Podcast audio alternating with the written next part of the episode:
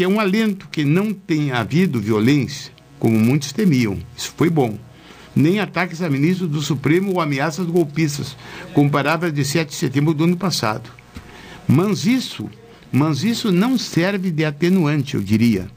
Foi o que se observou de vários, vários depoimentos de juristas que falaram em jornais como o Cidadão, a Folha, o Globo. O fato de Bolsonaro não ter sido reincidente nos absurdos do, do passado não significa que não possa ser, ter praticado novas infrações.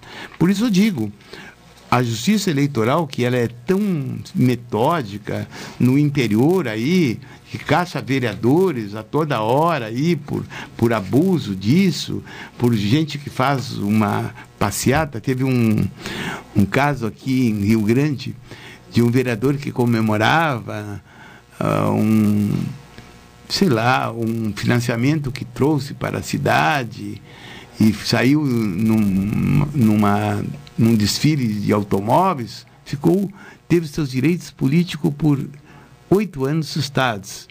Era jovem, né? Ficou, digamos, no meio, no meio caminho de uma, de uma, digamos, uma, de uma corrida política que poderia ser importante para ele. Então eu pergunto, eu, como uma pessoa que lido do direito, eu não gosto de quando o judiciário ele, ele não age com simetria. É, a legislação ela tem que ser feita para, o, para os menos privilegiados, como para os, os grandes privilegiados, principalmente no que se refere ao terreno econômico. Eu me lembro de uma das coisas que eu soldava na Lava Jato, eu não estou tirando alguns erros da Lava Jato, mas eu soldava da Lava Jato que ela, primeira vez, primeira vez na vida, que nesse país nós combatíamos os poderosos, não é verdade? Então nós nós vibrávamos com aquilo, não é verdade? Mas depois houve erros, os erros foram apurados. Evidentemente, ninguém está livre, está livre do, da, da análise se agiu dentro da legalidade ou não. Mas cabe às autoridades que são pagas para isso, né, realizar as investigações adequadas, principalmente no que se refere a campanhas, porque hoje em dia é, se retirou, olhe bem, se retirou da, digamos, da, das campanhas eleitorais o financiamento privado, né? a não ser é, vaquinhas que ocorrem, né, e as quais, as quais terem que vir à tona, claramente, na é verdade. Ser declaradas. Declaradas. Então, hum, eu acho que está a, a palavra está com o Tribunal Superior Eleitoral. Final de programa, vem aí o Cláudio Silva com a Super Tarde. O cotidiano retorna amanhã às 12 horas e 30 minutos. Uma boa tarde a todos. Até amanhã.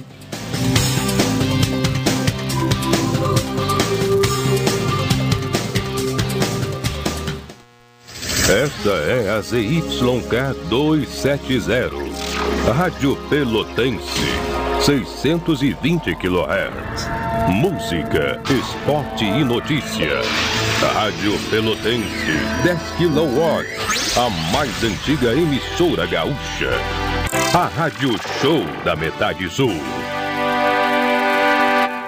Pesquisa publicada neste final de semana confirma. Eduardo Leite lidera a disputa eleitoral com 14 pontos de vantagem sobre o segundo colocado. A campanha de Eduardo e Gabriel cresce nas ruas, nas redes e nas pesquisas, mostrando que os gaúchos querem seguir em frente para continuar melhorando a sua vida e o futuro do Rio Grande. Eduardo! Coligação Um Só Rio Grande, Federação PSDB e Cidadania, MDB, PSD, Podemos e União Brasil. Ainda neste ano, centenas de candidatos e candidatas estarão ocupando esse espaço aqui no rádio, apresentando suas propostas em busca do seu voto. Por isso, em nome de mais de 12 milhões de pessoas com deficiência intelectual ou múltipla no país, nós viemos aqui fazer uma promessa também.